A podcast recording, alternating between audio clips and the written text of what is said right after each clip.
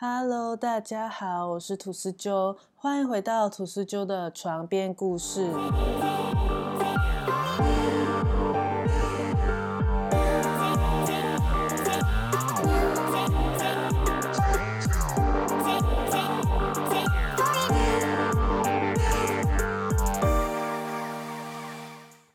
泰国位于中国和印度间中南半岛的心脏地带。泰国是一个佛教国家，多个世纪以来一直都是东南亚地区宗教文化和多个民族的汇集地。在泰国，大大小小的庙宇就有超过三万座。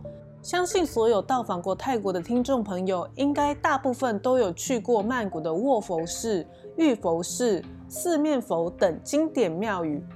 同时，也对泰国的庙宇文化印象深刻吧？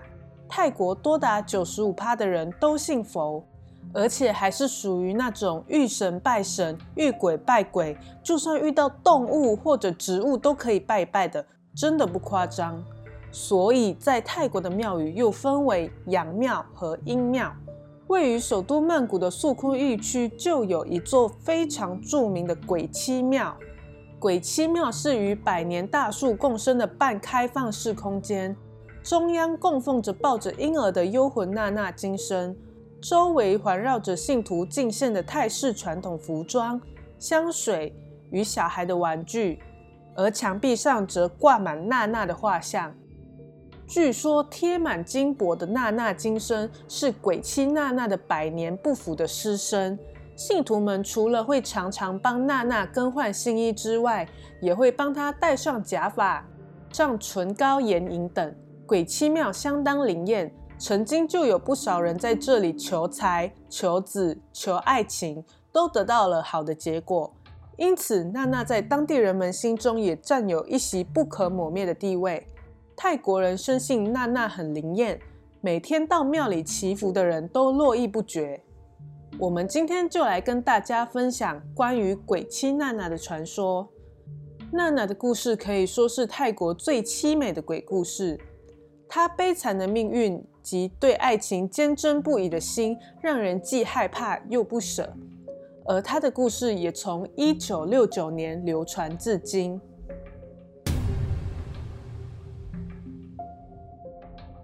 故事发生在拉达纳歌星时期的暹罗。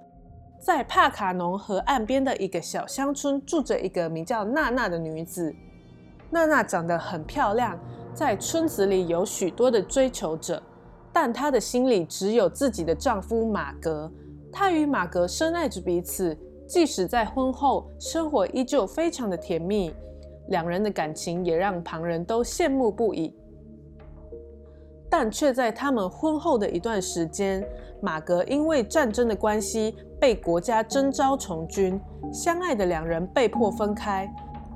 当时的暹罗倾向于扩张势力的状态，不时都会与缅甸和越南为了争夺局部霸权而爆发冲突。马格离开后不久，娜娜发现自己已经怀孕了。不知道到前线打仗的马格什么时候才可以回家？过于想念丈夫的娜娜。每天都会坐在河堤旁，苦苦等待马格的归来。马格离开的时间一久，村子里开始有一些流言蜚语，谣传娜娜和马格分开太久，等待遥遥无期。娜娜因此耐不住寂寞，而背叛了马格，和其他男人偷情。各种难听的流言让娜娜心里非常委屈，思念丈夫的她，同时也有了怨愤。常常坐在河堤旁痛哭。一天下午，娜娜在田里工作的时候，突然腹痛，有即将生产的迹象。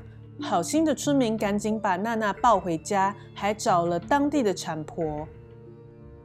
但娜娜在分娩的过程中十分艰难，最后因难产失血过多，与肚子里的孩子一起死去。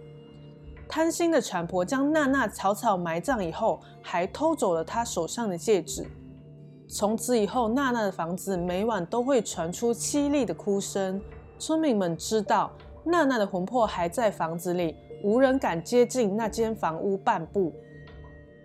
而在战场上的马格状况也没有比娜娜好多少。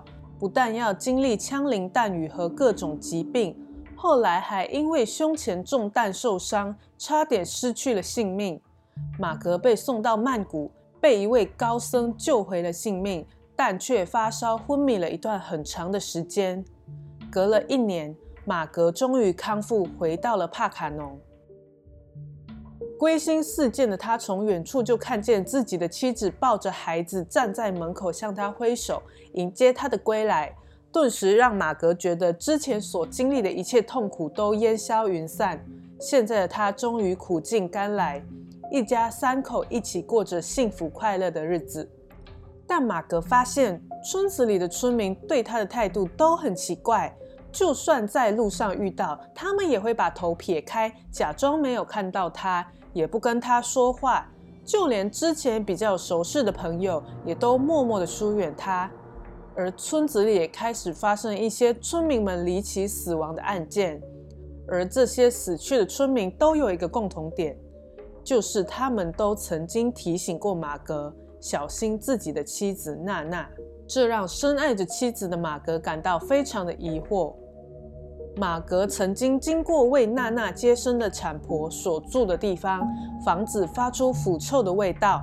马格推开门，就看见有数十只肉食蜥蜴正在啃食产婆的尸体，吓得马格马上连滚带爬的逃离现场。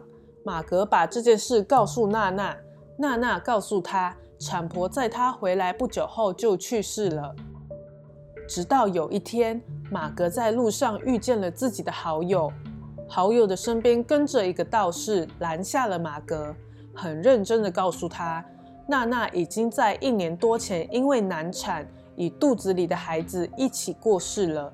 马格听了完全无法相信这件事，明明他与妻子和小孩一家三口那么幸福的生活着。马格用最快的速度狂奔回家。看见自己的妻子抱着小孩跟他微笑，他放下了心头大石。他深爱的妻子明明就那么真实的活着。他把好友和道士的警告告诉娜娜，也表示好友怎么能开这种玩笑呢？隔天，马格到街上购物，竟然听到有人传出好友和道士双双离奇死亡的消息。马格立刻折返回家，想把这件事告诉娜娜。当他回到家里，看见娜娜正认真的准备午餐，于是就安静的在一旁看着，没有惊扰她。就在这时，一颗柠檬从娜娜手中滑落，从他们位于二楼的厨房穿过木质地板的夹缝掉到了一楼。而娜娜看了一眼，竟然伸长他的手从二楼穿过地板到楼下把柠檬捡起来。看到这一幕的马格吓坏了。马上狂奔到街上求救，才明白全村的人都知道他和鬼魂生活在一起，却没有人敢开口告诉马格，因为说出真相的人都会被娜娜杀害。马格找到了曼谷的高僧，高僧告诉马格，娜娜真的已经过世了。弯腰见两腿之间，便能看见真相。马格怀着忐忑的心情照做了。才发现，原来他从回家至今，跟他一起幸福生活的是娜娜的鬼魂。他和妻子生活的家也不是他所看到的那个样子，房子已经破烂不堪，还布满了蜘蛛网。而娜娜每天为他所做的饭菜，都是一些虫和树叶，一切都是娜娜所创造出来的幻境。高僧想要度化娜娜，但因娜娜的怨气太过于深重，无法降服她。